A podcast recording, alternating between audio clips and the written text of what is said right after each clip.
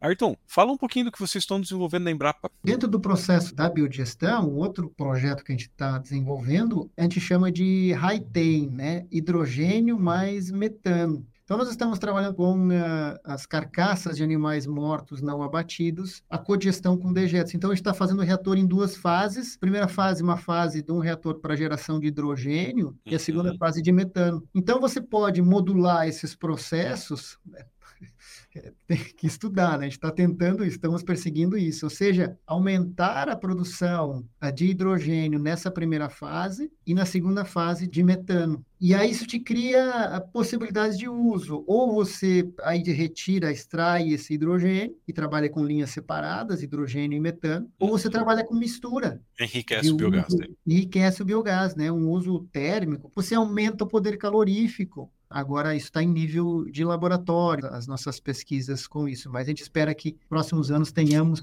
possibilidades para fazer esse, esse scale-up. Que Aí, incrível, Ayrton. Puta que. É, tu ia falar um palavrão aqui. mas, cara, é. que massa, minha cabeça tá pirando aqui. É.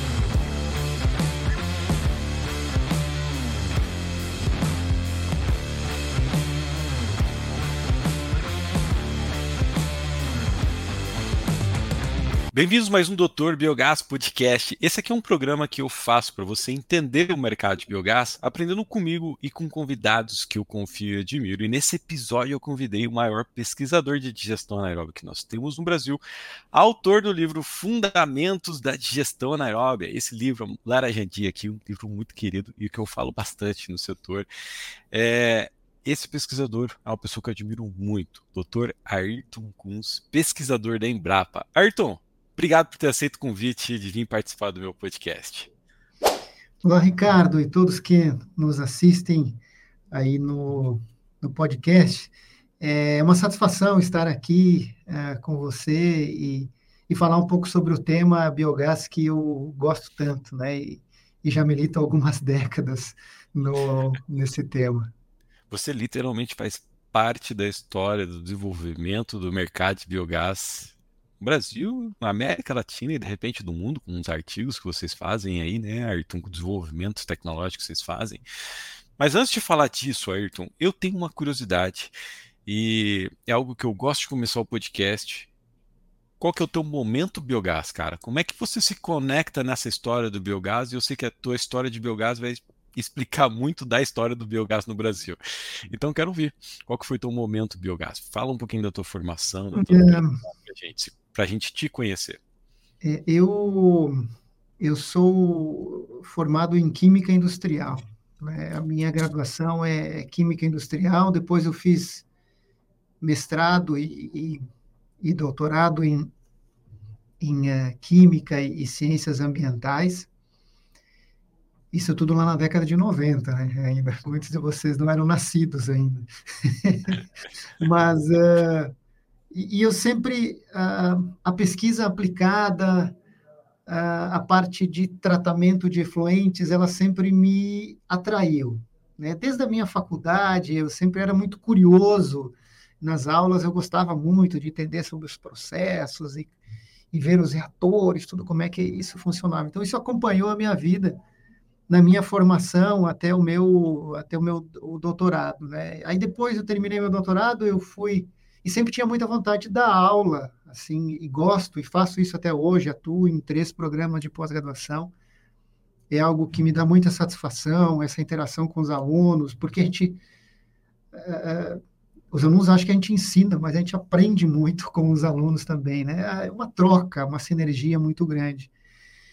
E aí eu terminei o meu doutorado, eu fui para Curitiba, fiquei lá três anos trabalhando na, na UFPR, é, em, uh, em Curitiba.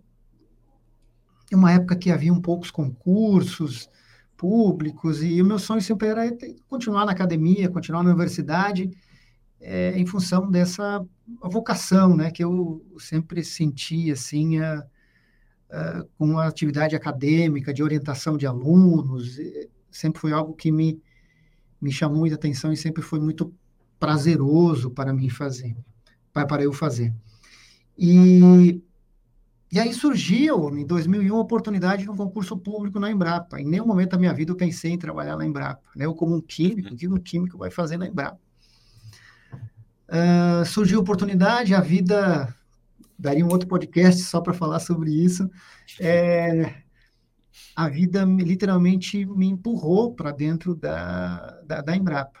Né? E eu assumi aqui na Embrapa, em Concórdia, em, eh, em 2002, é, como pesquisador, e eu vim muito, a minha formação da área de tratamento de fluentes, uh, quando eu entrei na, na, na Embrapa, assumi minhas funções como pesquisador, é, naturalmente já fui posicionado na área de tratamento dos resíduos da produção animal.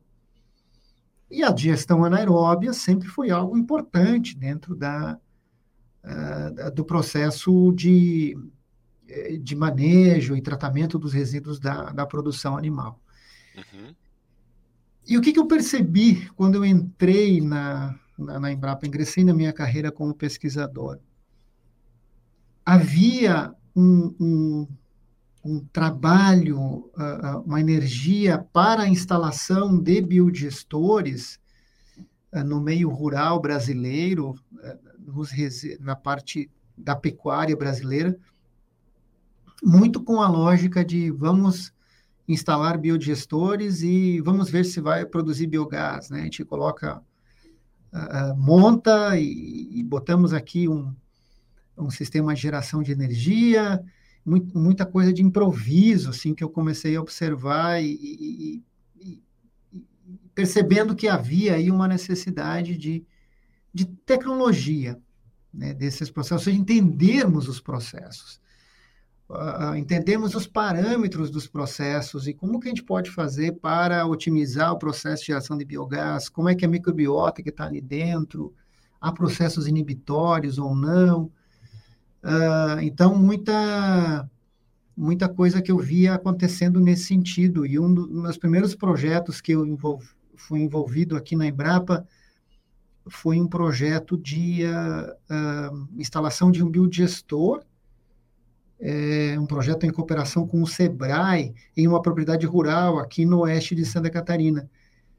Aí eu fui lá para trabalhar na instalação do biodigestor e eu comecei a pensar, bom, vamos estudar a característica do biogás que é produzido aí.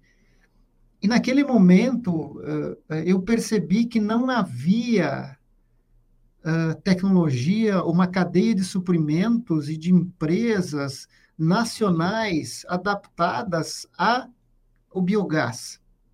Então, se utilizava muitos equipamentos de outras cadeias, né, de outras áreas, muitas vezes até com riscos, é, para o biogás. Então, existia muito problema com corrosão de equipamento uhum. uh, e muita, muita frustração que acontecia com, com isso, né? E, e aí, então, o primeiro ponto é como vamos medir o, o, o, o biogás. E nesse, nesse momento, e aí que surgiu a necessidade, nós desenvolvemos aqui na Embrapa, uh, em cooperação com uma empresa, na década de 2000, o kit biogás. É, o kit biogás foi algo simples que a gente pensou em desenvolver para que pudéssemos uh, ter algumas medidas, pelo menos, de direcionamento uh, de quanto de metano nós tínhamos no biogás, uh, quanto de H2S, quanto de amônia nós tínhamos nesse, nesse gás. Então, algo simples, robusto, eu sempre imaginava isso uh, quando nós desenvolvemos o kit, pensando assim, esse esse kit tem que ele tem que ser robusto o suficiente para alguém botar isso em cima de um trator e andar por uma estrada do, do interior do, do Brasil sem que ele, que ele abra esse kit e esteja todo arrebentado. Então, a gente pensou primeiro na robustez, na facilidade da, da operação é, é, desse, desse kit. Então, uh, foi é, nesse primeiro momento foi, foi isso. E aí outra coisa que a gente foi percebendo assim depois disso é como uh, essa necessidade de pesquisa estudarmos os, os processos buscarmos o controle e termos aí uh, uh, instrumentos para tomar a decisão para que isso fosse fossem processos robustos, é, nós avançamos e começamos a fazer um, um, um, uma lógica de scale down, que isso é redução de escala dos processos. Nós começamos a trazer o biogás para dentro do, dos nossos laboratórios da Embrapa. Então, isso foi um outro, um segundo ciclo, aí depois de, da, da década de 2010, que nós começamos a, a estruturar um laboratório de biogás aqui na, na Embrapa, na Embrapa.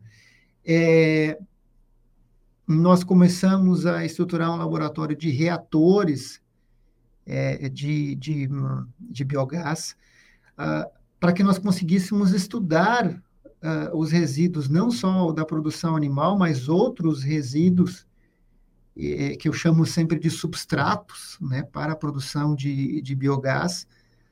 Uh, e aí as coisas foram as coisas foram evoluindo nesse nesse sentido, é, para que nós consigamos ter uh, a lógica é buscarmos biogás com qualidade e com estabilidade. Né? Esse é um, é um, um ponto importante, e se a gente quer uh, estruturar uma cadeia com crescimento uh, sustentado, ela precisa uh, da ciência, precisa da tecnologia para que isso seja robusto, seja robusta.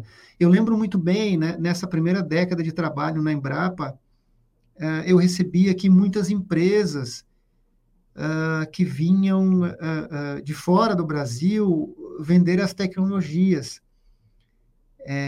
de biogás. Então, eu via aí eh, tecnologias muito boas e muito robustas, mas que eram, à época, adaptados a, ao nível tecnológico que nós tínhamos na Europa de uhum. biogás, que não era a nossa realidade brasileira ainda. Né? Então, eh, eu olhava para aquilo e dizia, gente, isso aqui não vai, não entra né, nessa nossa cadeia, na cadeia aqui do, da, da, produção de proteína animal, por exemplo, aqui no Brasil. Teve um momento que foi bem importante, uh, que tem muitas críticas, mas uh, para a cadeia do biogás foi, foi muito legal, que foi a questão do, dos créditos de carbono, né, o Sim. MDL, uh, protocolo de Kyoto, ele, ele come, foi ali que nós tivemos a gênese de uma indústria nacional voltada ao biogás. Começaram a aparecer aí empresas ah, voltadas a esse, a esse mercado.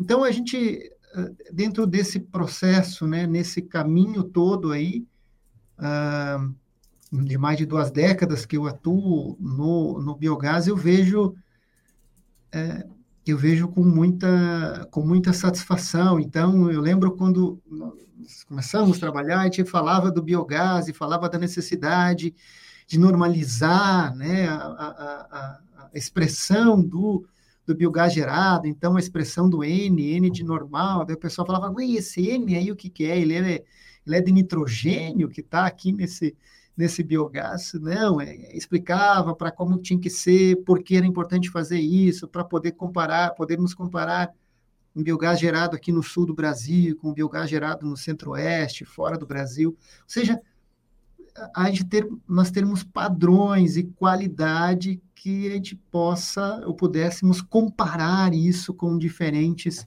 com diferentes realidades, né? E aí essas coisas foram crescendo, assim, a gente, uh, a gente uh, nós aqui ajudamos a estruturar muitos uh, universidades e, e, o próprio Sei Biogás, eu, eu conheço e, e, e assim, quando o, o Biogás era, um, era uma salinha, né? Eu ia daqui para para Foz do Iguaçu, fazíamos reuniões lá e tudo, é, dava alguns palpites, como que a gente poderia avançar nisso. Sempre, sempre acreditei muito na importância de nós termos laboratórios dedicados à, à cadeia do biogás, porque isso dá segurança aos processos. Né? Então, a gente tem que sair do, do, do empirismo né? para a gente ter informações consistentes para isso. E entendermos sempre as diferentes, as diferentes realidades que nós temos que nós temos no campo. Né? Hoje nós já estamos a, a, a Embrapa coordena uma rede aqui uh, de ensaios interlaboratoriais, né, com o Ricardo, que é um colega nosso aqui. É, é isso. E uh, nós uh, trabalhamos com o desenvolvimento de processos, tanto da, da biodigestão, mistura de substratos, o digestato é outro tema importante que a gente está conectado assim nas nossas nas nossas pesquisas e as necessidades que, que nós temos de, uh, de tecnologias. Estamos começando a trabalhar agora com culturas energéticas. Que massa! É, a codigestão com culturas energéticas. Até nós teremos um, uh, um dia de campo, para quem estiver interessado, uh, no dia 3 de abril, lá em Toledo, vai estar dentro da programação do Inova Meet, um evento que acontece lá em, em, na cidade de Toledo. Nós estamos trabalhando com, com uh, cultivares da Embrapa, né, de sorgo e de capim-elefante, com uma lógica de codigestão com outros, uh, outros substratos para uh, potencializarmos a, a, a, geração, a geração de biogás. Então, muita coisa, Ricardo, assim, uh, e eu fico muito feliz, assim, vendo esse movimento do, do, do biogás, né? À medida que a gente vai ficando mais maduro, a gente fala, ah, quando eu comecei era tudo mato, não tinha estrada, não sei o que, mas uh, é, um, é um processo, obviamente que ninguém faz nada sozinho, isso tudo precisa de um movimento, né? Esse movimento brasileiro uh, do biogás ele é muito é muito legal, é muito consistente. Nós percebemos, o brasileiro percebeu uh, a, a, potencialidade que ele tem e está transformando essa potencialidade em realidade.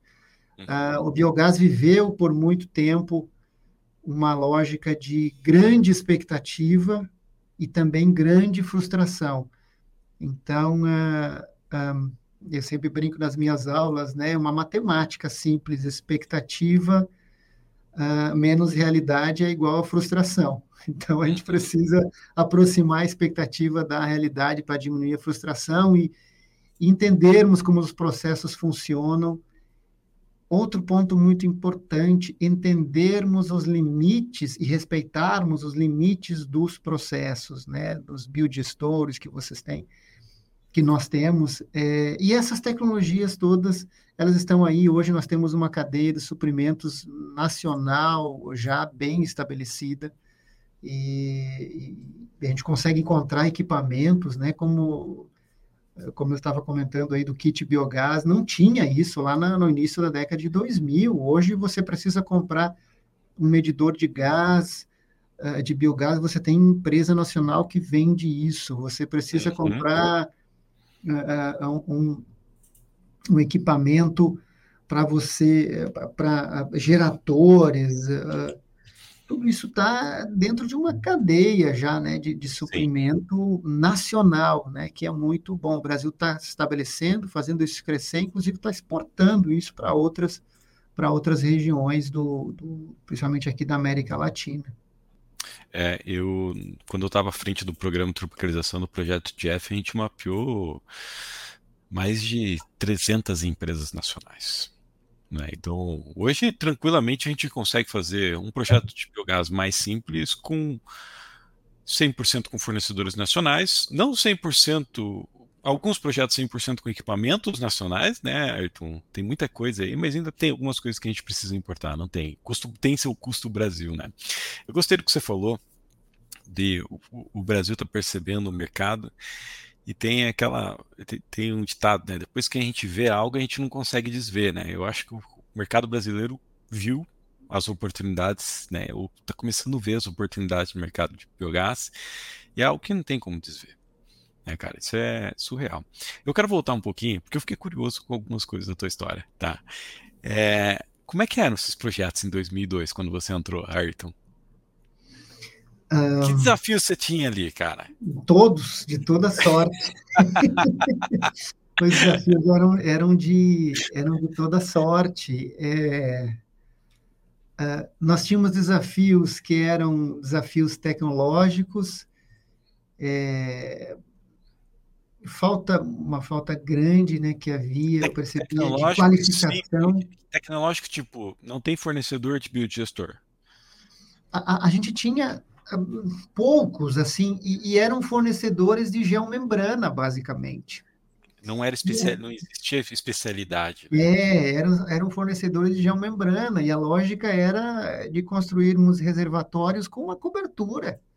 Então, uhum. você precisava do quê? Precisava de uma retroescavadeira para fazer um buraco, alguém, uma empresa para colocar uma lona e para colocar uma outra lona por cima. E aí, os desafios que eram simples, ah, como soldar essa lona? A lona por cima. Então, nos primeiros anos haviam não eram lonas soldadas como nós temos hoje, as geomembranas uhum. soldadas, elas tinham um selo d'água é, na, na, nos biodigestores para impedir a saída do para impedir a saída do gás. É, esse era, era um, um dos, uh, dos desafios que, que, nós, uh, que nós tínhamos. Não havia medida da qualidade do biogás. Então, nós brincávamos assim, à época, uh, o que é um biogás bom e um ruim? O bom é o que queima, o que não queima é ruim. então, era assim, a, a qualidade né, do, do, do, biogás. Quanto de metano eu tenho nesse biogás? Não se sabia. Um, quanto que eu estou produzindo de biogás no meu biodigestor? Ah, eu acho que está produzindo tanto. Né? Então, sempre muito com especulações, com expectativas que nós, que nós tínhamos. E, e, e aí isso gerava bastante frustração também à época, né? Entendi, não se entendia, o usuário não tinha muita informação de como funcionava um biodigestor, então, não que não aconteça mais hoje, mas o problema com o de biodigestores era constante. Né? O famoso biodigestor entupiu. Né? Entupiu por quê? O que, que aconteceu? Né? Então, é, esse movimento aí nessas, uh, na década de 2000, ele foi, uh, foi de bastante aprendizado. Havia uma segmentação. Né? Quem vendia geomembrana não conversava com quem, quem vendia um gerador. Uhum. E, por sua vez, a companhia de energia elétrica não queria saber desses Sim. processos, né? Então não havia uma normatização uh, para isso nos estados brasileiros, não havia uma normatização em nível federal. Então as companhias de energia elétrica viam isso muito mais como uh, uma ameaça do que oportunidade para os uh, para os processos. Então isso gerava grande frustração, essa falta de conexão entre entre os entre os atores e o usuário, o o, o ordenador de despesa, de despesas, muitas vezes ele, quem comprava a tecnologia, ele ficava refém, porque ele não sabia a quem recorrer, uhum. porque um falava que era culpa do outro, do outro, do outro, do outro. Então, não tinha um. Hoje eu percebo o amadurecimento do, do processo. Hoje você já tem empresas que vendem a solução, ou seja, converse comigo que eu te vendo a solução. Pronto, turnkey. Exatamente, isso facilita muito a vida. Diminui o risco, na verdade, né? Diminui o risco de quem está comprando. Para o produtor, para a indústria. Uhum. É, então, de quem está comprando. É, outra, essa questão da segurança, é, é, a falta do entendimento que havia dos limites da tec das tecnologias. Uh, então, você trabalhar com biodigestor de lagoa coberta na região sul do Brasil, nosso inverno é mais rigoroso do que no centro-oeste, né, no, no, sudeste, no nordeste do Brasil. Então, ah, vamos colocar um biodigestor para sistemas de aquecimento. Aí, quando você precisava mais aquecimento, era no inverno. E quando o biodigestor produzia menos gás. Então, no verão, o balãozão sempre cheio de gás. e você precisa de demanda de calor, né, para aquecimento era muito menor.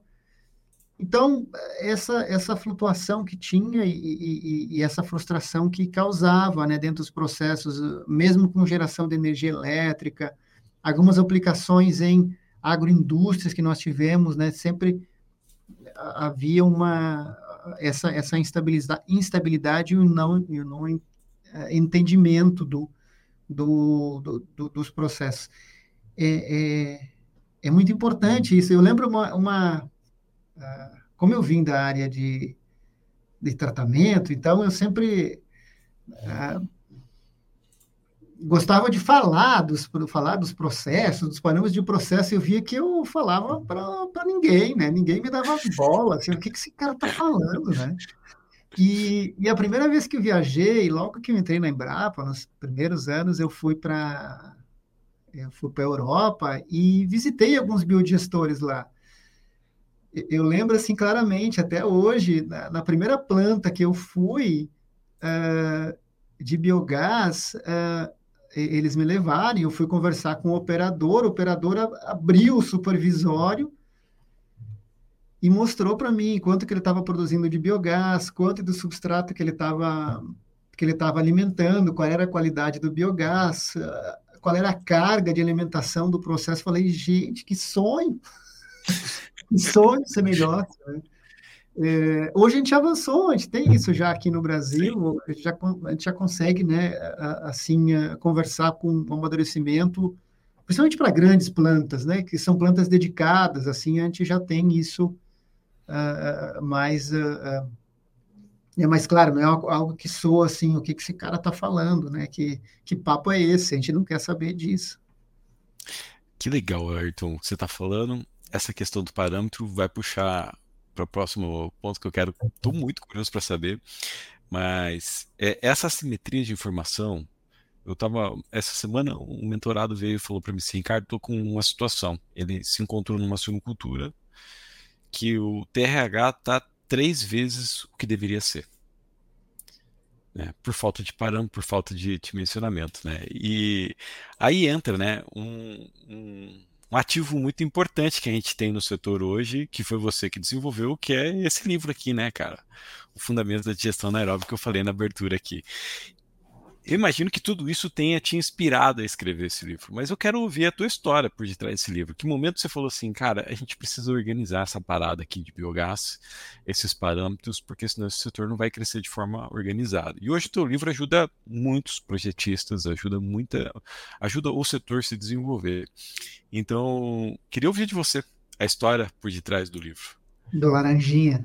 Do Laranjinha. é, uh Sabe que muita gente me pede ele fisicamente, né? Não, a mim, a mim também. Nós não temos mais a cópia temos física, que fazer, Ayrton. física deles. A, a, gente, inclusive, quem quiser nos ajudar a, a, patrocinar uma nova, uma nova edição, a impressão do livro, estamos abertos, abertos a isso. Nós fizemos uma atualização, né? Esse, essa cópia física é de 2019 Uhum. Houve uma atualização que nós fizemos a segunda edição em 2022, que elas têm uma edição em português e em inglês uhum. uh, do livro, mas ela está só disponível online. Mas qual é, foi, qual é que foi a motivação disso? Uh, a partir das nossas, das nossas reflexões. É, temos um material uh, redigido de uma maneira didática e um e, e, sistemática, simples, organizada, né? simples, uh, que as pessoas conseguissem entender o que o que estava que estava escrito lá. Né? Então eu tinha uh, a minha literatura de biogás que eu sempre uh, dos meus livros que eu tenho na, na, na, minha sala aqui na Embrapa, sempre você tem tinha dois tipos de livros né, de, de, referência biográfica. Uma delas que era mais, mais, gerais, falando dos potenciais de biogás e tudo essa mais discursiva. Uhum. E a outra, e do outro lado, uma literatura extremamente técnica, profunda, que você é, é, precisava ser iniciado, digamos assim, na área de uh, dimensionamento de reatores, ter um entendimento de, de processos para que você conseguisse digerir aquele material. Uhum. E nesse meio aqui estava faltando um material para isso, né? Algo para dar uma esmiuçada, transformar isso de uma maneira um pouco mais simples, assim, sem perder o, o rigor uh, técnico do, do, do, processo. Ou seja, como é que a gente faz uma conta de, um, de uma carga de um biodigestor, é, como é que a gente dimensiona né, o processo, como é que faz um, um talude, um, uh, como que, que dimensiona um reator tipo ASB, quais são os processos que eu preciso ter de um reator CSTR, quais são as diferenças de cada um deles. Então, a gente pegou, nós começamos a organizar essa informação nesse sentido, falando um pouco sobre uh, os fundamentos do processo, né? primeiro começando falando sobre a, a, a, os parâmetros, a bioquímica do processo, como que acontece isso, a, digestão anaeróbia, é, depois, um pouco sobre os tipos dos, dos biodigestores que a gente tem, cada tipo de biodigestores. Uh, uh, falando um pouco sobre o biogás, estratégias de purificação. E uh, o digestato também, né? O, o, manejo e tratamento do digestato, uso agrícola do digestato, estratégias de, estratégias de tratamento do, do digestato. Ou seja, que fosse um material muito, muito eh, didático, que ele pudesse ser replicado. Né? Uhum. É, tem uma tem um ditado muito antigo que é, é que eu tenho na minha sala é, que diz assim, né, que o conhecimento é, é algo tão importante, né, que os deuses a, a, deram o, ao ser humano o, o, poder, né, assim, de, de você ficar com ele. Quando você transfere, você fica, né? Ninguém uhum. transfere beleza, né, para outra para outra pessoa, embora os, a, a, medicina moderna esteja trabalhando forte para isso, mas uh, então, o conhecimento é algo importante, a gente precisa difundir o conhecimento. Então, quanto mais nós difundirmos isso, todos ganham com isso. Então, essa foi essa foi a nossa a, a motivação para escrever, escrevermos o livro. Colocarmos os parâmetros, né? O que, que é potencial bioquímico de biogás, o que, que como se calcula, como se normaliza o, o biogás. Né? Algumas coisas que são simples, assim, elas estão na, na literatura, mas muitas vezes as pessoas não acessam ou não conseguem acessar.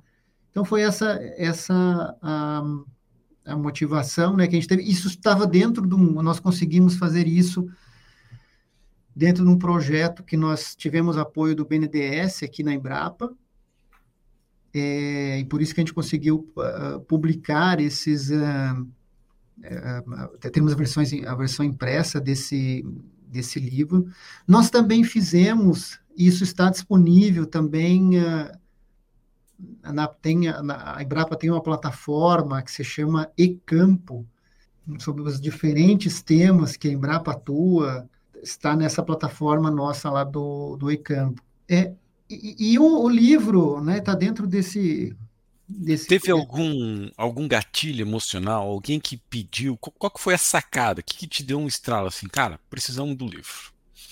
Você se lembra? É, Sim, nas, minhas aulas eu sentia muito isso, que os meus alunos uh, olhavam para os materiais assim com um certo, ah, esse negócio é muito difícil, né, para a gente a gente fazer, né? Então até eu, eu, eu brinco com os meus alunos nas aulas, falo, oh, esse livro é legal, que ele tem exercícios resolvidos, você não precisa nem nem estudar. Você vai lá, já tem o resultado da conta, né? já está pronto lá. É, então, esse gatilho foi, foi isso para que eu via que tava, a cadeia estava crescendo e, e tínhamos aí essa necessidade de ter um material didático. Obviamente que não é o único, né? Tem muitos aí. A, a, A literatura é farta, é farta de, de, desses, desses materiais, mas foi, foi para isso, né? Então, a, a, motivação foi realmente, gente, a gente precisa, vamos contribuir com isso, né? É um papel da Embrapa uh, a gente desenvolver esses, é, esses, uh, esse tipo de, de, de informação, de conhecimento, de material bibliográfico, porque nós temos uh, a vocação da Embrapa, nós temos, de um lado está a academia, do outro lado está o setor produtivo.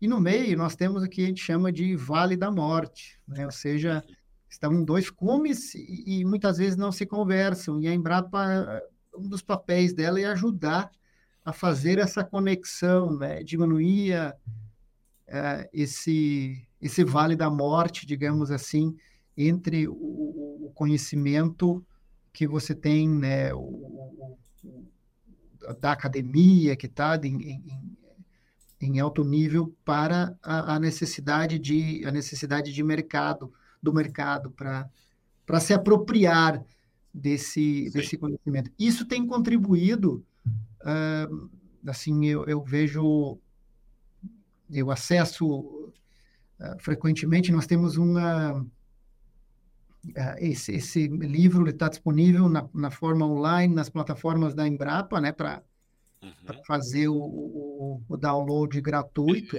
Inclusive, eu vou deixar o link aqui para quem quer. É, é direto se você puder. eu vou deixar o link aqui. Isso. Se você que está nos assistindo, vai ter o link no YouTube, né? No Spotify eu não consigo deixar. Bom, vai ter o link no Spotify também. Vai ter o link em qualquer lugar aqui, se você está ouvindo, dependendo da plataforma que você está ouvindo, vai ter esse link aqui desse livro, tá? Acho legal isso, Ayrton, que você trouxe de ter outras bibliografias, né? Eu entrei para o mercado em 2011, então um pouquinho depois de você, né? só um pouquinho. Foi o cara que começou lá em 2002 na Embrapa, né? É, então você de fato abriu o mato aí, picada, né? Com um facão para que a gente chegasse, tivesse um mercado um pouco mais preparado. É, mas eu ainda, quando eu entrei em 2011, a gente não tinha essas bibliografias, cara. Era muito pouca coisa que tinha. Os primeiros materiais que a gente foi ter foi do próprio Biogás, que foram publicados ali em meados de 2017, 2018, né? E daí em 2019 vem esse teu livro, né? Que foi um livro que trouxe um processo sistemático para você poder tomar decisão técnica de dimensionamento, né? O que, que esse livro trouxe de virada de chave, oportunidade para vocês aí? O que, que vocês estão vocês estão planejando alguma coisa de desfecho a partir dele, alguma coisa assim? Ah, sim, a gente tem, uh, inclusive tem um outro livro que a gente vai lançar agora no provavelmente no fórum sobre brasileiro de biogás e biometano. A gente está finalizando, Nossa, finalizando spoiler, a edição. Spoiler aí.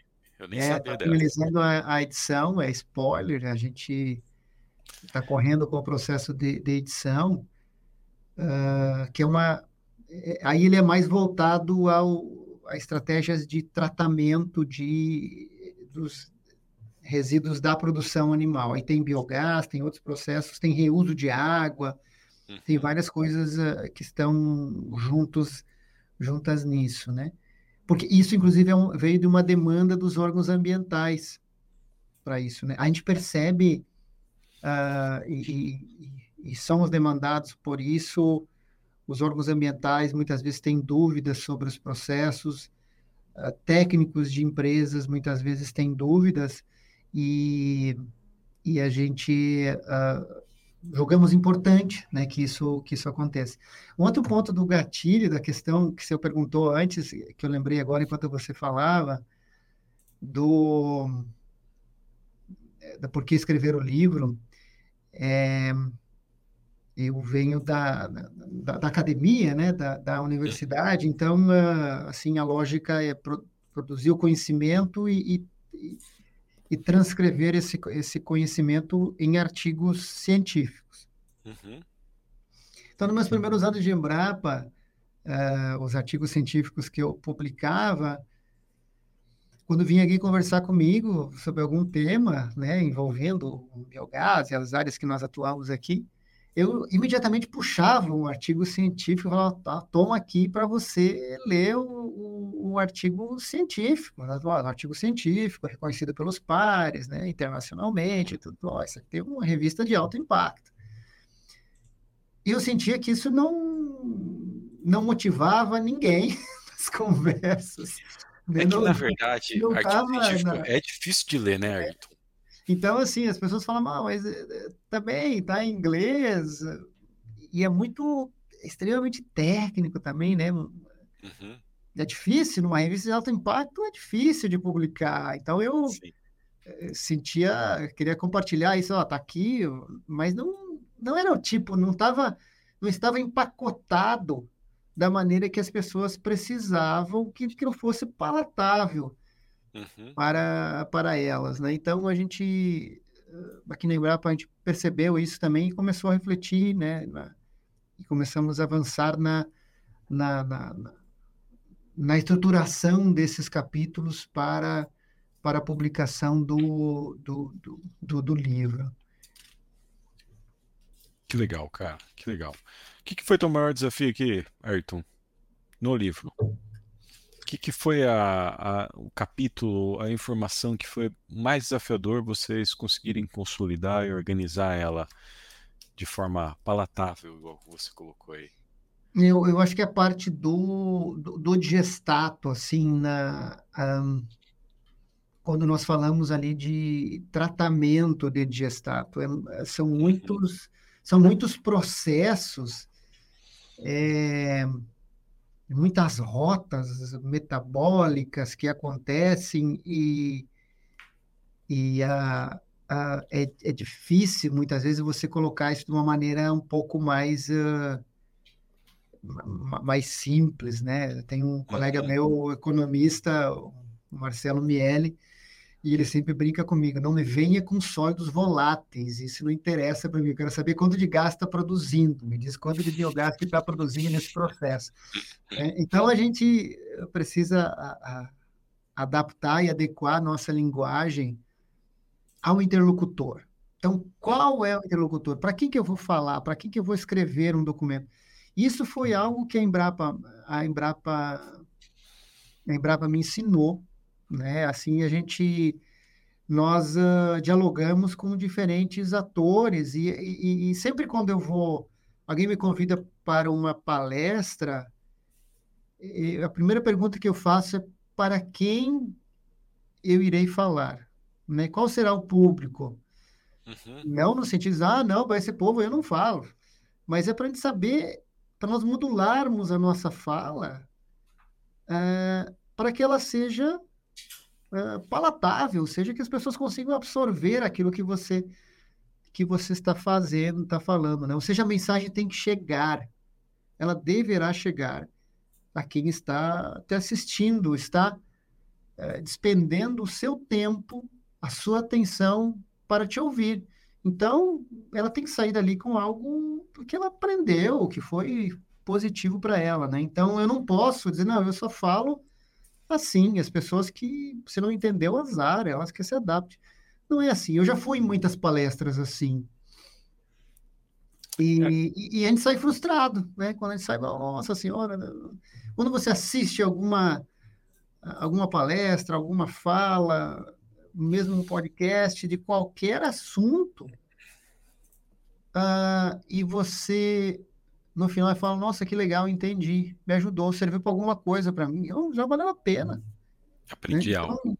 É, aprendi algo novo para mim que, que vai me ajudar na minha vida em nos diferentes diferentes setores, né? Então isso isso é algo que no livro eu, eu pensei assim, qual é o nicho de mercado, onde a gente vai querer atuar, né? Vou botar isso para quem né? Eh, são as pessoas que trabalham com biogás, pessoas que querem aprender, que querem olhar e saber como é que dimensiona o, o, o processo, porque como eu disse antes, quanto mais gente souber, maior a chance de sucesso e de Sim. crescimento. Ayrton, vou pegar esse gancho e vou fazer duas perguntas em uma, aí eu viro a página do livro. Quais são os indicadores de download e citação que você tem desse livro e para quem que é esse livro?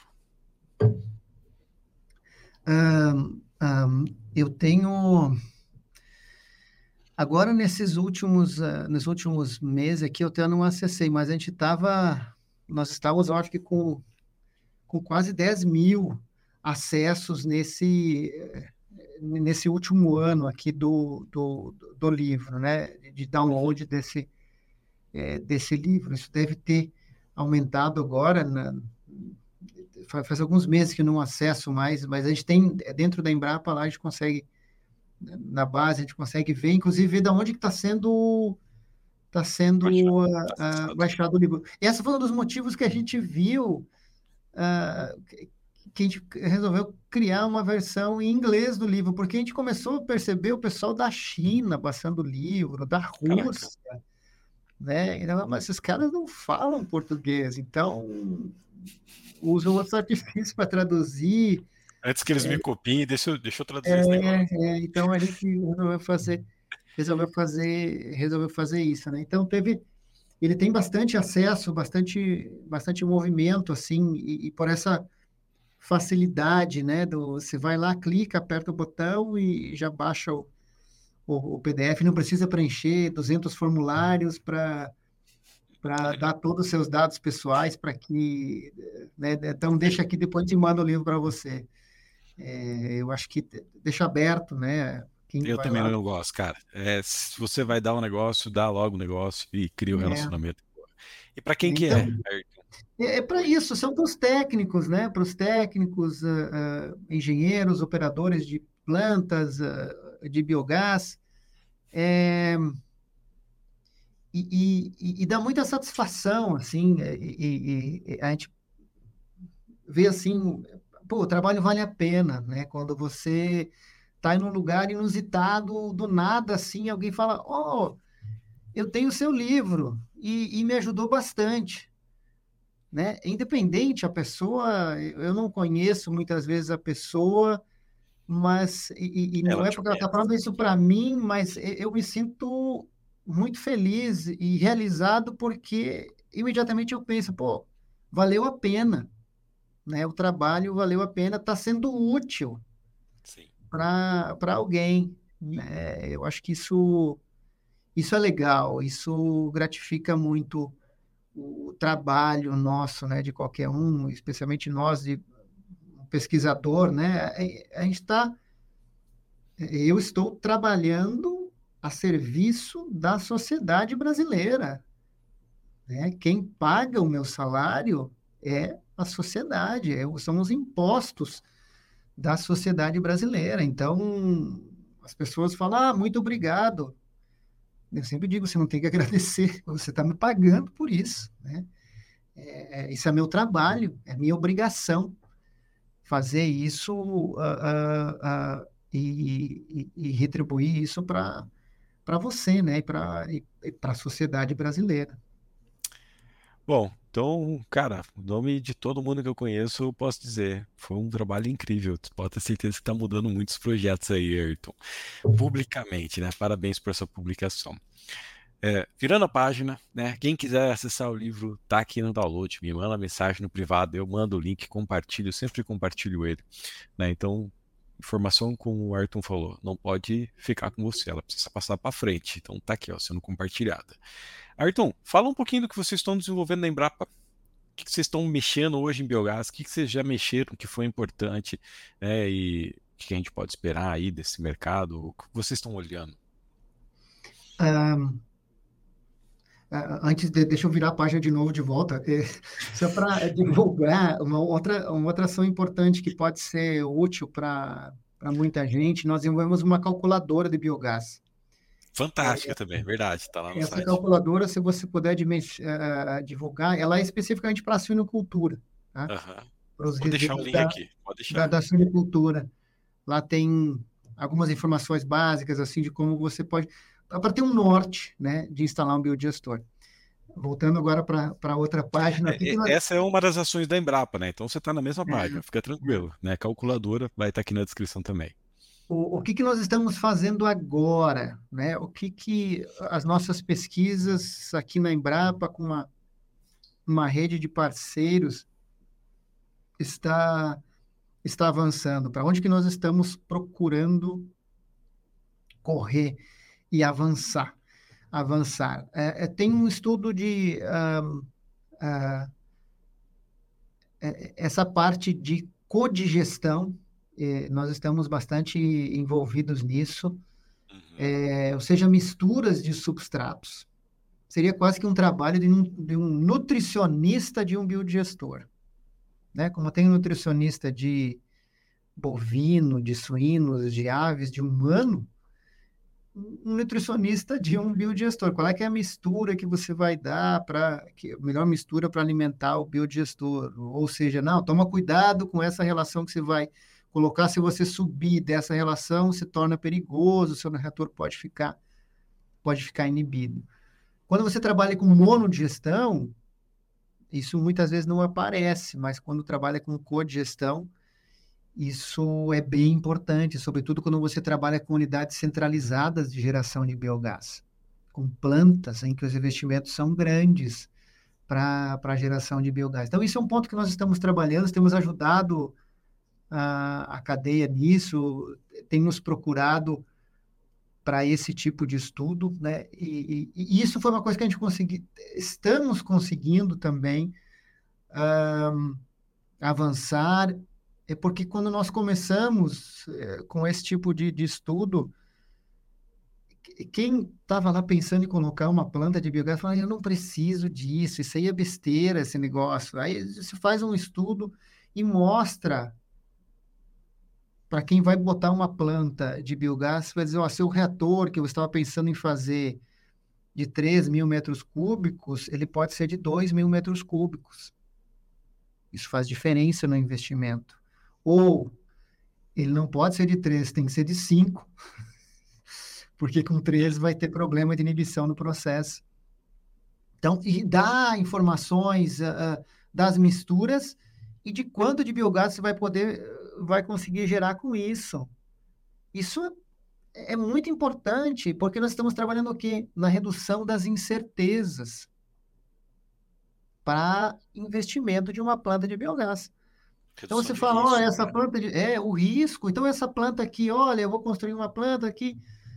Ah, quanto que vai gerar? Eu não sei, entre 10 e, 10 e 20 mil, né, ou 10 e 15 mil normômetros cúbicos de biogás pode, opa, isso faz uma diferença grande, né? Assim, na, na, no investimento. Então, você precisa diminuir essas incertezas para que o negócio, uh, uh, o investimento diminua, o ordenador de despesa, quem vai investir, tenha menos riscos nesse, nesse processo. Então, esse é um ponto, né? No, no, no substrato, a gente tem trabalhado nisso, como eu falei, com as culturas energéticas, nós estamos com um projeto grande agora que vai ter esse dia de campo, lá em, uh, em Toledo, no, no, dia 3 de abril. Uh, porque, porque nós estamos trabalhando com culturas energéticas? Porque nós acreditamos para que a cadeia continue crescendo, só com resíduos, a gente vai chegar num ponto que, que começa a estrangular, a gente começa a ter conflito uh, pelos, uh, pelos resíduos. E entra questões de logística e tudo isso. Então, nós estamos já trabalhando com possibilidade de inserção de outros materiais, como as culturas energéticas, nos biodigestores. E aí tem um parênteses que é muito importante a gente fazer, nós fazermos uma reflexão. Uh, se pegarmos, se compararmos o Brasil com a Alemanha, né, que tem o maior número de plantas de biogás, a Alemanha estruturou todo o seu modelo de negócio, toda a tecnologia, toda a cadeia de biogás com culturas energéticas. E começou e depois começou a colocar resíduo para dentro. Sim. Nós começamos com resíduos e agora a gente vai entrar com as culturas com as culturas energéticas. E aí nós temos uma potencialidade gigante nesse país. Esse país é um continente, né? Ele tem é, é, múltiplas possibilidades. E aí tem muita coisa para a gente estudar, né, e, e, ver quais as culturas que você pode utilizar, como é que você pode intercalar com outras culturas que você tem. Enfim, é um mundo aí, né? A gente tem esse projeto que a gente está estudando com outras unidades da Embrapa. É, eu aprendo dia a dia, assim, sobre as questões agronômicas, de, de um cultivo, né, de, por exemplo, de um sorgo, e o, e o nosso pessoal está trabalhando com desenvolvimento, com melhoramento genético, uh, é, é, outra coisa, né, pegando parênteses aí, uh, as culturas, uh, elas sempre foram desenvolvidas para energia, mas energia para alimentação. Então, a gente está agora trabalhando com desenvolvimento de melhoramento genético para energia, mas energia biogás, energia renovável né? Dessa, no caso, o sorgo, né? O exemplo de uma cultura que é utilizada na, na alimentação animal. Então, esse, essas misturas, a gente está tá avançando nisso, nessas, nessa lógica, dentro dos processos uh, de biodigestão, né? Otimizar isso, contribuir para a otimização desses processos, entendermos um pouco aí algo que está começando forte aí nos últimos anos, o que, que tem inibido os processos da digestão anaeróbia. Uhum. E o que não inibe. Como esses processos se adaptam, como a microbiota se adapta a um biodigestor. Eu tenho visto isso. Se adapta demais, né, demais. cara? Demais. Eu tenho. Coisa que a gente não pensava 10 anos atrás estão acontecendo agora. Eu tenho visto resultados muito interessantes, né? O pessoal me liga aqui, Ayrton, estou com o meu biodigestor aqui, tá, manda os dados que você tem. Aí ele manda os dados fala, esse negócio está inibido. Eu falo, não, está produzindo um gás louco. Eu falei, mas como? Então, tudo isso é, é, é, é, importante a gente estudar como que faz as misturas. Nós estamos avançando com tecnologias de membrana para utilizar dentro dos processos de digestão, para extrair alguns agentes inibitórios, como, por exemplo, a amônia dentro do biodigestor, que isso, elas inibem as árqueas metanogênicas. É, Comenta mais o, sobre isso aí, Ayrton. É, nós temos o, o, o, a amônia. A amônia é uma molécula é, que ela é ela é muito tóxica uhum. ao, ao a, a microbiota. E as microbiota, a microbiota também se adapta a esse processo de inibição. E quem inibe é, não é o íon. A amônia tem um equilíbrio químico entre amônio, que está na fase ácida, e amônio na fase alcalina, né? Na, no pH. Quanto mais pH for subindo, mais você desloca o equilíbrio químico para amônia. E aí o que, que inibe o processo é a amônia livre, é o NH3. E cada conjunto de micro-organismos tem uma, uma raia de inibição. Então, essa amônia livre, por que, que ela é tóxica? Porque nos processos uh, uh, de trabalho celular, o que, que acontece? Né? A gente aprendeu isso nas aulas lá de, de bioquímica.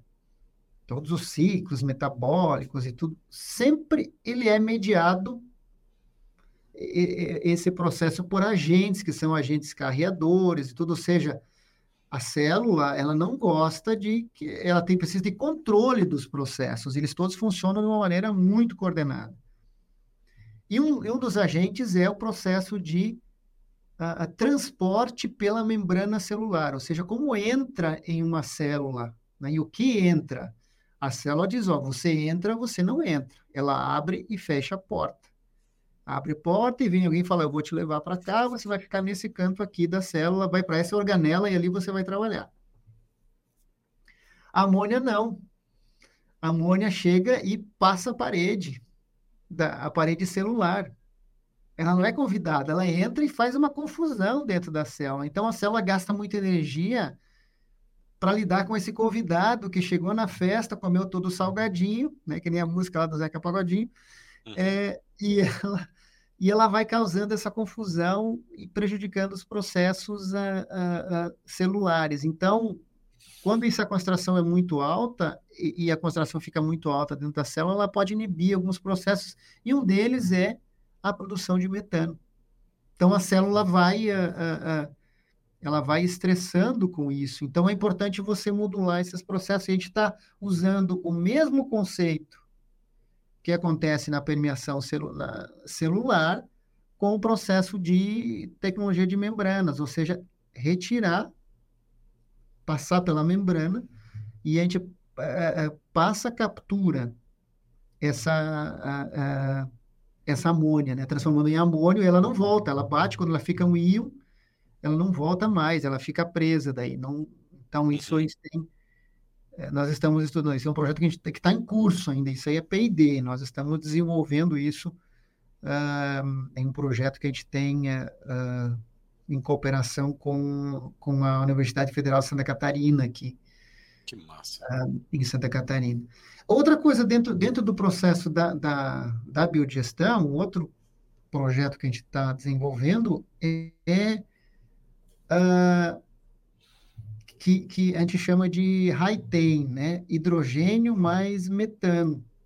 Então, nós estamos trabalhando, tem um projeto que está em curso com uh, uh, as carcaças de animais mortos não abatidos uhum. e com a, a, a cogestão com dejetos. Então, a gente está fazendo o reator em duas fases.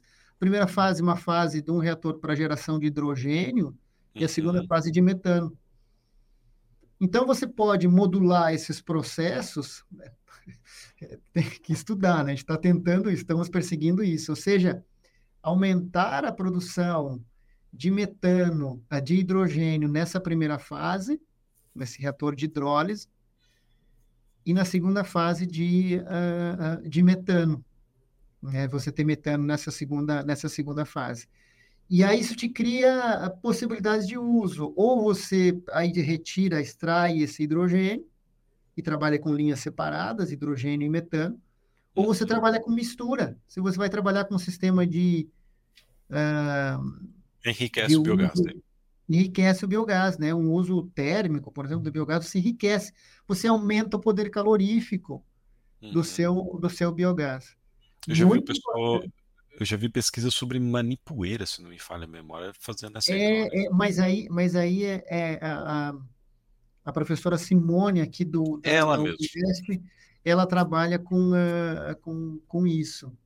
Mas daí é, mas é só a, geração de hidrogênio, a gente chama de dark é. fermentation, né? Fermentação é. escura. O que você está tá propondo é otimizar o que a gente tem hoje de é. digestão anaeróbia separando as fases, fazendo um reator de duplo estágio. Que massa. Mas daí você entra com a carcaça junto com o dejeto? Não, a gente faz um. Uh, a, a, gente está estudando isso nesse reator de duas fases, né? Uh, pensar nesse, eh, nesse reator com, com carcaças. Ou seja, é uma carga violenta, eu, é, é confusão nessa primeira fase do reator o que, o que e por que você fala assim, não, mas Ayrton, esse negócio de geração de hidrogênio, todo mundo fala que o processo é lindo, mas a gente não consegue ter uh, uh, processos uh, estáveis o suficiente para você ter geração de hidrogênio. Se você olhar na, na, na, hoje a questão da cadeia do, do, do hidrogênio, é, se fala muito do, dos hidrogênios das, das cores, né? Hidrogênio uhum. verde, azul, marrom. Que já mudou essas cores aí e tal. E, e a, a, o, o seu ponto de vista de pegada de carbono, o melhor de todos é o hidrogênio biogênico, que a gente gera, por exemplo, esse aí do que você gera em um reator. É o melhor que tem. Uh, só que o processo ele não é fácil de controlar porque se você olhar, isso a gente escreveu no livro, no Laranjinha, lá no primeiro capítulo, é, o que controla a, a, a geração do metano é a pressão parcial de hidrogênio. E essa linha, essa pressão é tão sensível assim, é, é, essa pressão parcial que acontece por essa concentração que você tem dentro do meio, que muitas vezes as rotas se desequilibram muito facilmente. Então, o desafio é controle de processo. Esse é o desafio, é controlar, entender e controlar o, os processos. E a gente está estudando isso. Uh, agora, isso está em nível de laboratório, as nossas, as nossas pesquisas com, com isso. Mas a gente espera que nos próximos anos tenhamos possibilidades para fazer esse, esse, esse scale-up. Que Aí, incrível, Ayrton. Puta que... Uh, Opa, tu ia falar um palavrão aqui. mas, cara, que é. massa, a minha cabeça tá pirando aqui. É. Putz, que massa. Mas isso, mas isso, Ricardo, é, a, a maturidade traz. É, a gente tem que aprender, né? Na vida, a gente vai amadurecendo, tem que aprender. É, essa é uma das funções de nós estarmos aqui nesse plano para a gente ficar melhor, melhorarmos. É. E aí, uma das tá... coisas que eu aprendi nessa minha carreira de pesquisador, eu tenho procurado sempre falar isso para os meus alunos e para as minhas as equipes que trabalham comigo, quando a gente vai pensar em um processo, ah, eu quero desenvolver um reator, desenvolver um processo com, com essa rota aqui, primeira coisa que a gente tem que pensar, como é que acontece na natureza? Uhum. Como que a natureza faz isso? Porque a natureza é perfeita, assim, você começa a entender esses processos, fala, gente, como é que esse negócio é, acontece aqui, né? Como é que essa rota é controlada dessa maneira? Então, entender como é que acontece naturalmente e tentar mimetizar esses processos que acontecem na natureza. Esse é o, é o desafio, é, é nos colocarmos na nossa real posição, na nossa uh, uh, uh, na nossa fugiu a palavra agora insignificância, né? Assumirmos a nossa insignificância. Exatamente. Essa é, é a gente estarmos confortáveis com isso, porque quando uh, eu fui assim, né? Você termina seu doutorado, você é. Agora eu sou um PH Deus, né? Então, assim, é eu, agora eu vou. Assim, o mundo vai. Ele vai se transformar só pelo fato de eu estar aqui com meu doutorado e tudo. E você vai vendo que a coisa não é assim, né? Você continua sendo um ser insignificante. E pelo contrário, você é doutor pelo, em algo pelo, muito específico, né? É, e pelo que você vê na natureza a grandiosidade que é da, da, da natureza nesses né, processos naturais. Então, isso que a gente tem feito é procurado entender uh, e fazer isso como que acontece na natureza. E é muito importante sempre observar, conversar, ouvir, né? ouvir as pessoas. Quando você vai visitar um biodigestor, vai visitar uma planta, converse com as pessoas, converse com os operadores, o que, que eles estão, quais dificuldades que eles estão sentindo, há alguma percepção deles é, pode fazer muito sentido para para uma questão científica que você está estudando. Fala, opa, esses caras estão vendo isso, isso pode, a gente tem que estudar um pouco mais isso aqui, pode ser que esteja acontecendo isso, isso, isso. É, e, e, dar esse feedback também para essas, para essas pessoas né, que estão envolvidas e querem ajudar e querem, querem colaborar. É o cara que está observando a natureza, como uhum. você bem colocou, né? Cara, que massa. Exatamente isso. Você está então, é... contando a sua trajetória aqui, você é um, o que vocês estão fazendo é otimizando o que a gente tem hoje de, do conceito de biodigestor. Né? Você pega esse teu livro aqui, a gente vai ver lá carga orgânica volumétrica, concentração de sólidos, não sei o quê que a gente mais se depara com projetos hoje em dia são projetos que você não aproveita 100% da capacidade de degradação de um biodigestor. Uhum. E quando você fala que você está trabalhando com codigestão de culturas energéticas, esse trabalho duplo estágio com carcaças animais, entre outras coisas que você faz, é isso.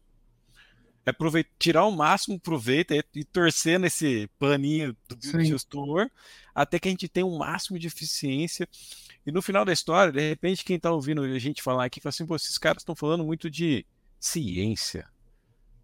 Mas no final das contas, é esse resultado que você traz para nós que vai fazer a conta se pagar mais rápido. É. Assim, o, o, é, o que você né, tem é, o, o o pessoal brinca comigo, né? Assim, o, o epitáfio da minha da minha lápide seria assim: uh, entenda o conceito.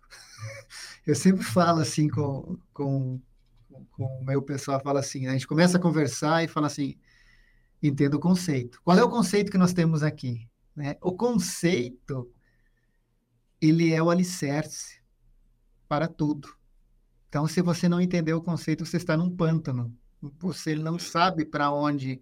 Você está num pântano e você precisa sair daquele pântano. Fala, para onde que eu corro? Alguém fala, corre para lá. Aí você corre para lá, você corre para um lugar mais profundo né, do pântano. Você não, peraí, eu preciso ir para um lado da, da margem. Né? Por quê? Porque eu preciso sair, porque senão eu vou ter problemas aqui. Então, essa, a, a, a ciência, ela é a base e a gente tem que subir os níveis para a tecnologia para que isso seja replicado com segurança para os uh, processos, porque isso faz toda faz toda a diferença, né? E, e o brasileiro se irrita muito com isso. Uh, a gente conversa com uh, conversa com o alemão, conversa com o japonês, fala, nossa, esses caras são muito chatos, gente. Eles fazem um monte de perguntas, só querem ter tudo lá, né? Aí você vê os equipamentos, os produtos, são todos muito robustos, né? Por quê? Porque o cara já estudou aquilo a exaustão, então ele, ele sabe o que, que precisa ter ali para que o processo funcione, porque ele aumenta a, vida, aumenta a vida útil do, do, do, do sistema, né? E, e, isso que a gente tem perseguido, não só nós aqui na, na mas a, a pesquisa, a investigação, no caso nós que trabalhamos com a pesquisa aplicada, ela serve para isso né? Para levar esse conhecimento, tirar isso da, da, dos laboratórios, tirar isso da bancada para uma, um mundo, um mundo prático, né? Um mundo real, que eu sempre digo assim, mundo real, problemas reais que você tem, né? O desafio no mundo do mundo real. A gente precisa estar muito ciente com isso, né? Um outro desafio que a gente está estudando é a questão do diestato. Então, uh, é, o, o, mantra né, do digestato. Ah, o digestato é um biofertilizante. Ele tem NPK, sim, tem, mas uh, ele tem muita água, e a água é um problema, ela faz com que o, o, o valor né, desse, é, desse material... Ela dilui o valor, né, cara? Dilui o valor, né? Então, é, a gente está trabalhando com processos de valoração né? ou seja, atribuir valor a esses a esse diastato. E aí tem várias rotas metabólicas aí que a gente está estudando, uh, metabólicas, rotas biológicas e rotas químicas também para esses para esses processos, né? Tem é, remoção de nitrogênio, uh, fósforo, potássio, tem uh, vários processos e rotas aí que é um mundo. Isso aí é bem é uma, uma variabilidade, tentando assim entender como que o mercado, como que a cadeia de fertilizantes vê isso. Esse é um outro ponto, né? Então, quem estiver nos, nos acompanhando aqui, é, a gente precisa, para fazer as coisas avançarem, a gente precisa sair da nossa caixinha, nos elevar. Imagina um drone, né? Você sobe e tem que olhar um pouco a floresta. Dizer, bom, eu estou aqui, a minha caixinha, a minha árvore é essa nessa floresta mas como que eu transporto o pólen dessa árvore para outros locais aqui? E a gente precisa entender como que as outras cadeias funcionam. É, e o biogás precisa dialogar com a cadeia dos fertilizantes. Isso eu percebo uh, que a gente tem feito pouco, assim. A gente só fala, ó, oh, isso aqui é como se eu, é, é, eu dissesse para você, uh, Ricardo, olha, tem uma coisa aqui que é muito boa para você. Uhum. Aí o cara falou, não, mas eu não quero esse negócio, eu não preciso disso, né? Não, mas é muito boa, toma para você. Né? Então, você tem que entender o que que, eu tenho que entender o que, que o Ricardo precisa, qual é a necessidade dele. E, e esse, esse, diálogo da cadeia do biogás com fertilizantes, ela é muito importante porque são mundos diferentes. Assim como a gente tem de alguns resíduos, a gente tem que entender de onde que esses resíduos vêm, quais são as cadeias que eles estão produzindo esses resíduos. Uh, uh, isso são os preceitos de uh, tecnologias limpas, né? Você tem que entender todo o processo, não só uma caixinha, para que você aumente as suas chances de, de sucesso. Reuso de água, outro tema importante, né? Passa pelo biodigestor. A gente precisa entender e respeitar a questão do digestato. Biodigestor reduz carbono, que se transforma em metano em CO2. Quanto mais eficiente, quanto mais você usou o exemplo muito bem, você torcer esse pano aí do, do, do substrato para tirar mais biogás, menos carbono ele vai ter, ele vai extrair desse teu substrato. Mas não vai remover nutrientes, remover nutrientes. Aí você fala, mas então isso é bom do ponto de vista de disponibilização dos nutrientes, com certeza, é muito bom. Só que tem uma outra coisa que acontece no processo de digestão anaeróbia, que é o que nós chamamos de liquefação, ou seja, um material no, nos biodigestores, né, que são uh, uh, que trabalham em fase líquida, a concentração de sólidos na entrada de um biodigestor e da saída, na saída sempre será menor, Sim. porque por esse processo de degradação que vai acontecer nesse, nesse biodigestor. Então, você tem um material muito mais líquido, muito mais água, e aí, para você transportar isso, tudo cria uma série de problemas, e aí você cai numa. Você pode comparar isso com os dejetos de suínos, por exemplo, que é. Uh, uh, comparando-se dejetos de suínos com cama de aviário, né? Cama de aviário é muito mais fácil de você posicionar isso no mercado em função de uma maior concentração de sólidos comparado ao dejeto do suíno, que tem, os dois têm NPK, só que a diferença entre os dois é concentração que você tem nesses materiais. Então, ou você prepara, extrai concentra, uh, e, e, e, você tem que considerar aí essa questão da, da, da, da logística, na hora de fazer uma planta de biogás, é, como eu disse, esse arranjo de plantas coletivas centralizados está aumentando, né? A gente está tá, tá avançando com esses arranjos aqui no, no Brasil, né? Entender os substratos que você tem, como que o NPK está e como que ele vai sair do, do biodigestor. Né? É, um, é, é, de novo, é um trabalho de nutricionista dentro do, do processo.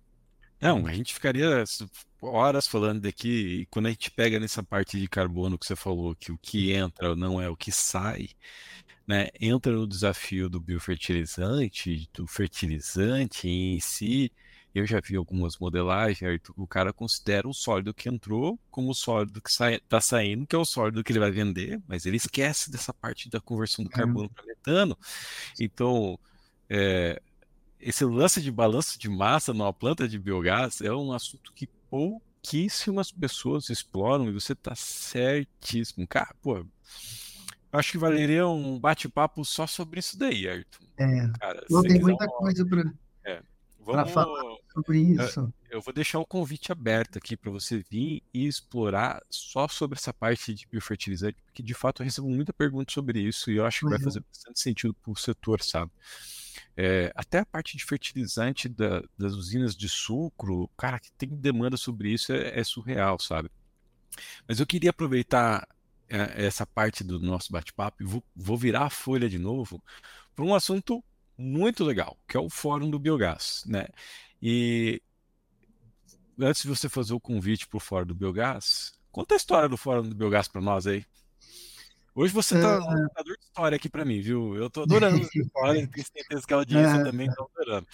Mas é, o fórum. Onde surgiu, por que, que surgiu e o que, que a gente pode esperar esse ano, né? Vai uhum. sair o fórum daqui a pouco. É.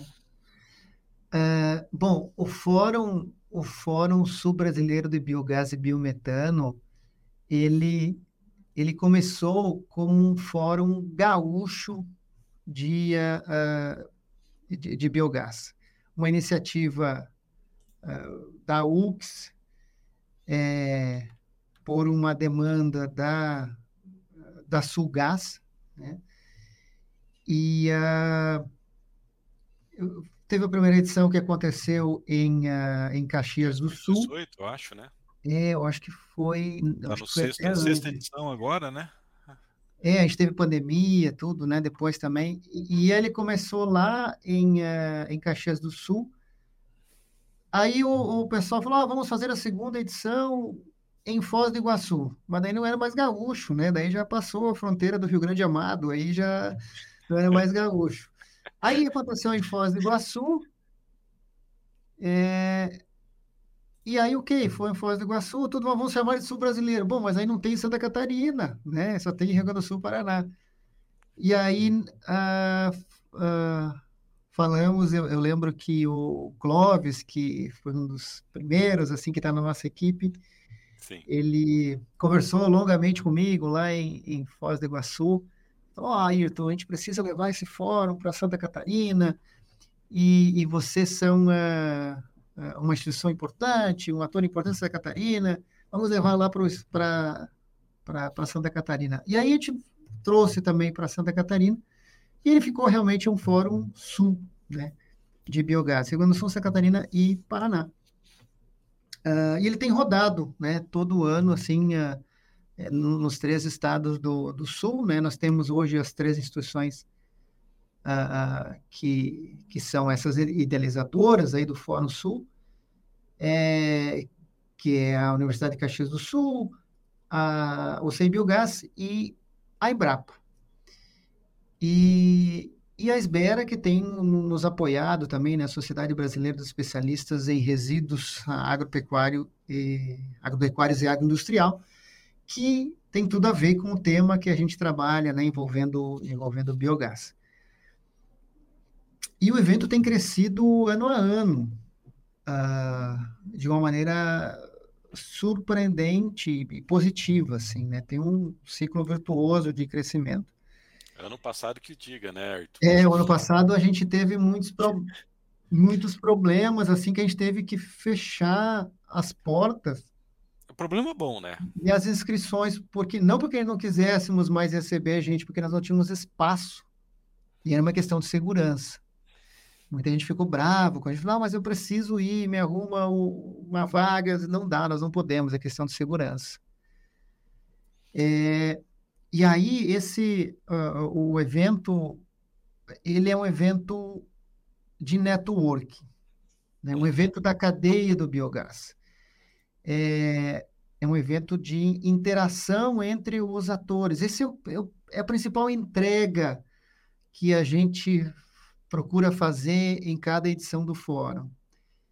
Ele é um evento que nos dá muito trabalho, muito trabalho. Assim, a gente agora que a gente está próximo ao evento é, é, é, é, alucinante, assim como que a coisa ela, ela acontece, né? E ele não é uh, uh, ele, ele tem um evento com essa característica do território e e muito importante, né, que a gente vê assim a, a, as empresas, a cadeia de suprimento de biogás, pessoas, a gente escuta muito isso. Ah, eu, eu não sabia que tinha uma empresa que fazia tal coisa, que interessa para minha empresa. Eu já conversei com os caras, a gente vai trabalhar junto. Isso aí já é o valor, né? Do, do, já entrega valor do, do, do fórum, assim. Então as pessoas vão lá, elas interagem, é, o ambiente ele é, ele é muito bom, é um, é um burburinho assim, ah, que a gente chama no espaço de negócios, é, é muito, muito intenso. Uh, e, e, muitos das empresas que estão conosco lá, eles terminam e falam, ah, onde que vai ser o ano que vem? Eu já posso reservar para o ano que vem, porque estão tão empolgados assim com que conseguiram eh, prospectar ali de oportunidades, né? É, de fato, é, é, é, isso que a gente quer né, essa interação entre, entre, entre as empresas que são da cadeia quem fornece, quem entrega né, valor ao, ao biogás. Nós temos a nossa programação, as nossas plenárias, que a gente procura trazer temas sempre que são importantes e interesse a todos do, do, do biogás, né, que estão envolvidos com isso. Então, a gente traz atores que são uh, tomadores de decisão e que podem dar alguns insights assim uh, uh, nas plenárias. Sempre a gente procura fazer algo não maçante, né, mas com falas mais curtas e tudo muito mais com para dar essas, essas mensagens, as mensagens principais, né. A gente tem nos, nas últimas três edições, a gente tem trabalhado com o, o Melhores do Biogás, ou seja, a gente tem muito trabalho e vai estar arrumando cada vez mais coisa para fazer. Melhores do Biogás, em que a gente procura, uh, aí é aquela lógica, né? Então, a gente quer que a cadeia cresça, que tudo. Então, vamos começar a, a premiar, a reconhecer a excelência em biogás. E quem que vai dizer isso? A cadeia. A cadeia diz assim, ó, a nossa referência é, é o Ricardo, né? Então, a cadeia que diz isso. Então, a gente tem um período é, de inscrições e depois tem a fase da, da votação pública, que ele vai já, já encerrou agora. o período de inscrição? Já, já encerrou. Agora a gente está refinando isso, entrando em contato com os indicados e, e, e, e a, a votação deve começar, o período de votação deve começar em breve. E nós temos, então, profissionais, uh, as instituições, né, que são uh, reconhecidas para isso, empresas, é, e plantas. Então, nós temos plantas, uh, saneamento, pecuária e indústria. Né? Então, quem vota é o público, quem vota é a cadeia. A cadeia diz, ó, essa planta aqui é legal, nós acreditamos que conhecemos e, e eles são, é, tem valor, né, o que, que eles estão fazendo. Então, é uma, uma referência. Uma outra ação que nós começamos, tivemos uma ação desse tipo em, uh, em Caxias do Sul, e ano passado a gente não conseguiu fazer, e está retomando agora, nesse, nesse ano, em, uh, na edição aqui de Chapecó, que a gente chama de Momento Startup. O que, que é isso? Uhum. O Momento Startup é nós termos a inovação dentro do, dentro do fórum, ou seja, aproximar esse ecossistema de inovação na, com a cadeia do biogás. Então, aí não é só aproximar, aí eu trabalho com o desenvolvimento do novo tipo de biodigestor. Não necessariamente. Eu trabalho com inteligência artificial aplicado, sei lá, para controlar o fluxo de ônibus na cidade. Mas eu posso usar essa ferramenta a serviço para resolver algum problema do biogás. De repente é um cara que tem uma inteligência artificial que trabalha isso, com fermentação isso, de cerveja é, que faz é, sentido com a fermentação aí. do biodigestor. É Exatamente, que para ele fala assim, não, isso aqui para mim, eu trabalho com cerveja que isso aqui é muito simples, mas para o biogás eventualmente pode ter um valor muito grande. Uhum. E a gente quer aproximar esse pessoal que está trabalhando com inovação, porque crescimento e desenvolvimento da cadeia, né? A gente precisa desenvolver isso também no, no, no Brasil. Então, novas empresas têm que surgir para novos desafios. Né? E o ecossistema precisa disso. Você, no início da sua fala, você disse como uma coisa está crescendo e as demandas que você percebe como chegam para você. Seguramente hoje as demandas são diferentes das demandas que nós tínhamos há 5, 10 anos atrás e serão diferentes nos próximos anos. Então, isso que a gente precisa, né? Esse ecossistema de inovação para isso, empresas nascentes para isso. Então, a gente está criando esse ambiente. Nós estamos em colaboração com o Pollen, que é uma incubadora aqui da cidade de Chapecó. O estado de Santa Catarina tem uma rede de incubadores. É, e Santa Catarina é reconhecida por isso, né, por a, o ecossistema de inovação, o litoral de, de, de, Santa Catarina é muito forte, a inovação, né, talvez quem está nos acompanhando não saiba, mas hoje a, a inovação, esse ecossistema de inovação em Florianópolis representa mais em termos de a, a, arrecadação de impostos do que o turismo de, de Florianópolis. É muito forte o ecossistema. Então é muito forte esse ecossistema e a gente quer trazer isso para dentro do, do fórum, né? Isso também fica itinerante, fica passeando aí pelo, é, pelos estados né, que vai ter a, todo ano passando no, no, no no, Fórum de, de, sobre biogás e biometano. Então é isso, né? É, é, algumas dessas ações, o evento acontecerá de, de 16 a 18 de abril em Chapecó, né, no centro de eventos de Chapecó.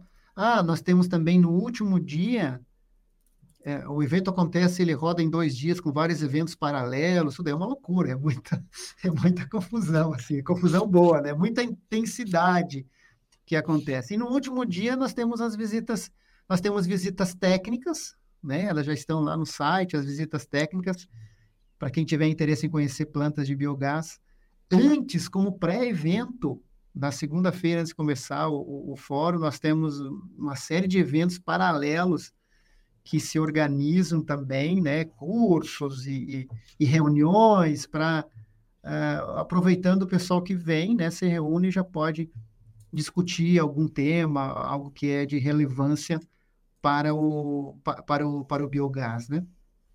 Então, ano a ano aqui tem coisas novas acontecendo, mais gente trabalhando, uh, mais parceiros e, e, uma coisa que a gente está observando nesse ano uh, está começando a, inclusive a gente vai está pensando né, com, com tradução simultânea, porque tá tendo, está tendo interesse internacional para vir no uhum. fórum, conhecer, saber o que está fazendo. O ano passado a gente já a gente teve, isso. A gente teve na pandemia, né, Ayrton? Pandemia é. ele foi ele foi com tradução para inglês, né? Sim, sim. E nós percebemos isso. Esse é um ponto importante que nós percebemos na edição do ano passado. Nós eu conversei com com muitas pessoas e falaram, ah, de, que, de que empresa você é? Eu sou da empresa tal. E vocês atuam em biogás? Não, a gente não atua em biogás, mas estamos, estamos aqui para conhecer um pouco do, do biogás e sabermos como nossa empresa pode atuar dentro desse setor, né, dentro dessa, dessa cadeia. Então, é, são, são coisas legais, assim, né, que estão acontecendo e quem... Depois, se você puder colocar o link aí, a biogasebiometano.com.br, tem todas as informações lá do, do evento e das edições anteriores também. Do... E corre porque as inscrições são limitadas, né? É verdade, tem uma virada de lote agora, agora no final do mês. É, e isso é fato, gente. As inscrições são limitadas, a gente precisa fechar isso em função do, do, do nosso da, da capacidade física do local da realização do evento. Ah, o nosso espaço de negócio já está praticamente todo uh, ocupado. Né? As empresas já, uh, isso tem sido uma surpresa para nós também, né? já rapidamente avançaram e, e, e, e, e adquiriram esse espaço de, de negócio. Né? A gente está com uma rede de apoio grande também ao evento. Então é isso, né? Está bem é, é, trabalhoso, mas prazeroso. Vou fazer um resumo então aqui, Ayrton. Minha percepção. Pessoal, Fórum Sul Brasileiro, sem sombra de dúvida, é o melhor evento que a gente tem hoje para quem quer fazer negócio no biogás. Porque ele vai englobar desde o produtor, o dono da indústria, operador da indústria, a CEOs, tomadores de decisões, pesquisadores de alto nível, igual o Ayrton, que está aí coordenando essa edição do evento que vai acontecer em Chapecó, em Santa Catarina. É, e é um evento que não é só o fórum né? O Ayrton trouxe muito bem. A gente tem eventos paralelos, que tem inscrição à parte, não é só a inscrição do evento, o evento paralelo que acontece geralmente, tradicionalmente na segunda-feira.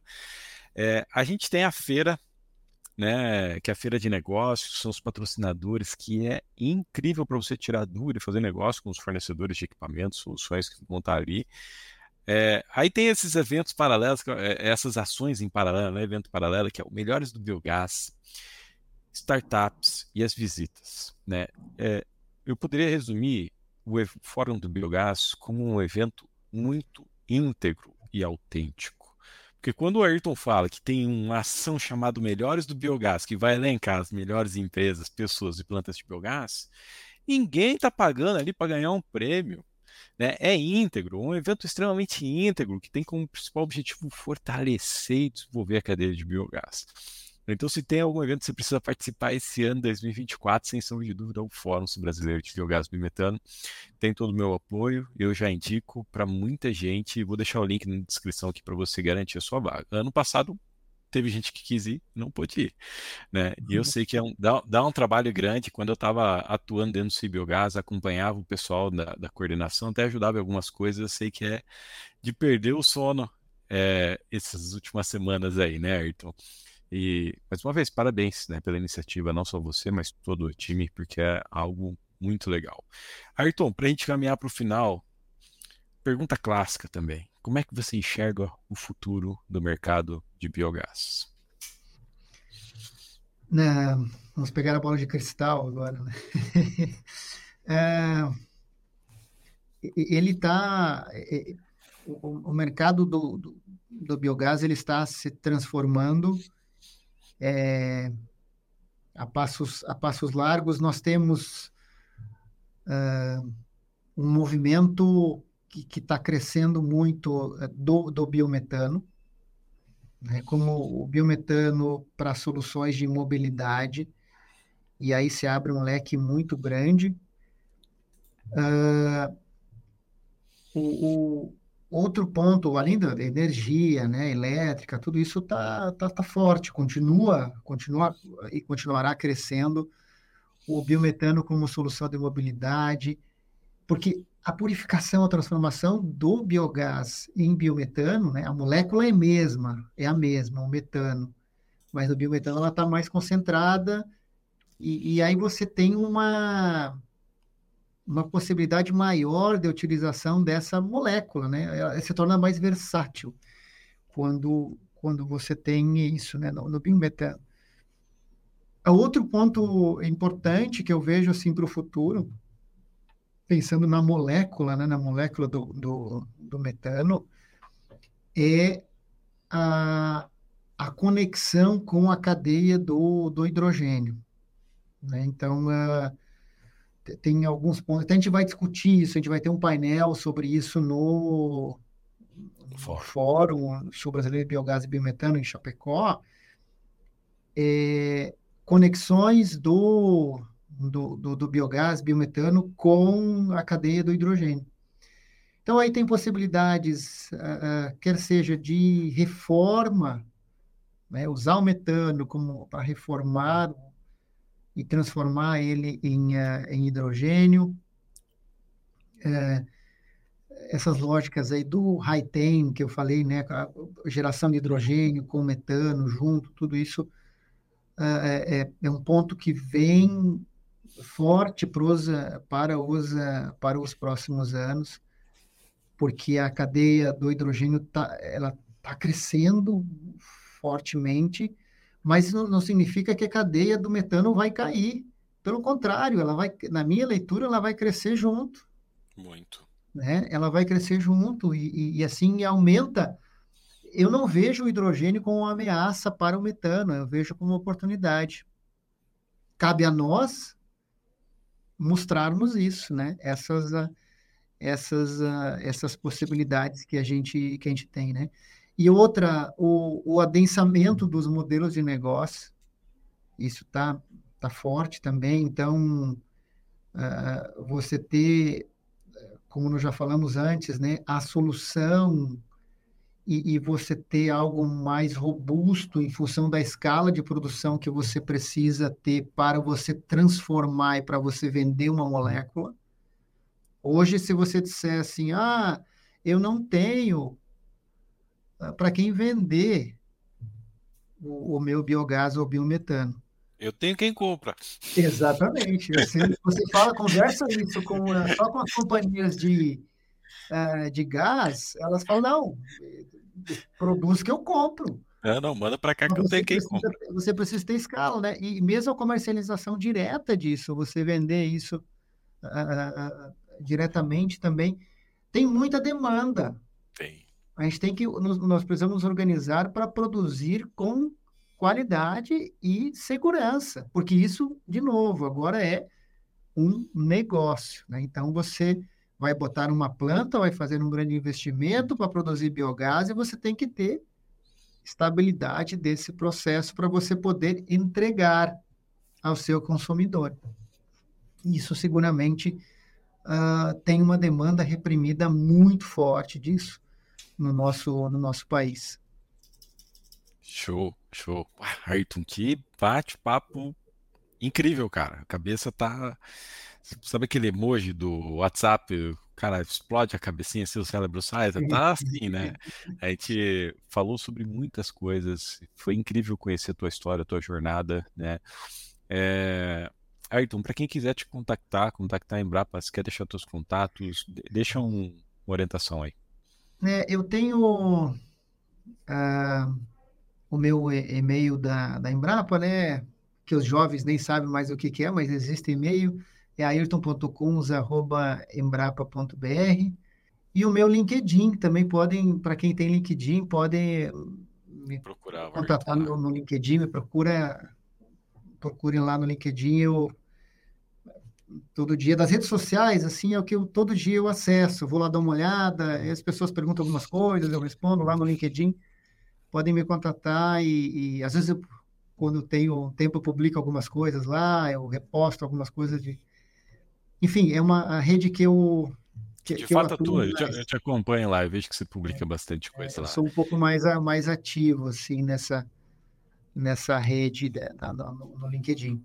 Então é isso, né? E também a Embrapa aqui, o, o, telefone da Embrapa aqui é 49 3441 0400. E quem quiser também pode entrar em contato com a Embrapa via saque.